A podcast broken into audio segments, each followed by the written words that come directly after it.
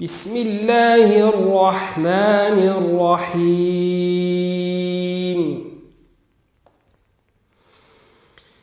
ألم تر إلى الذي حاج إبراهام في ربه أن آتاه الله إذ قال إبراهام ربي الذي يحيي ويميت. قال أنا أحيي وأميت.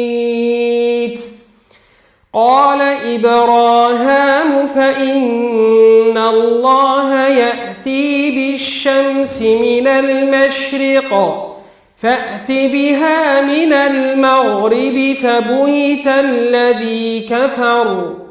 والله لا يهدي القوم الظالمين. أو كالذي مر على قرية وهي خاوية على عروشها. قال أنا يحيي هذه الله بعد موتها. فأماته الله مئة عام ثم بعثه.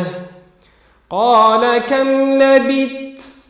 قال لبثت يوما أو بعض يوم.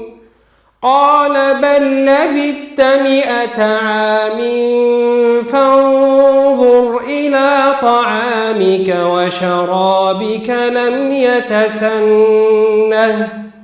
وانظر إلى حمارك ولنجعلك آية للناس.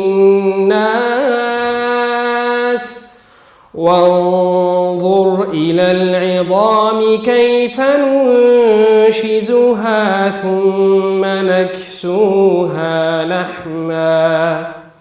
فلما تبين له قال أعلم أن الله على كل شيء قدير.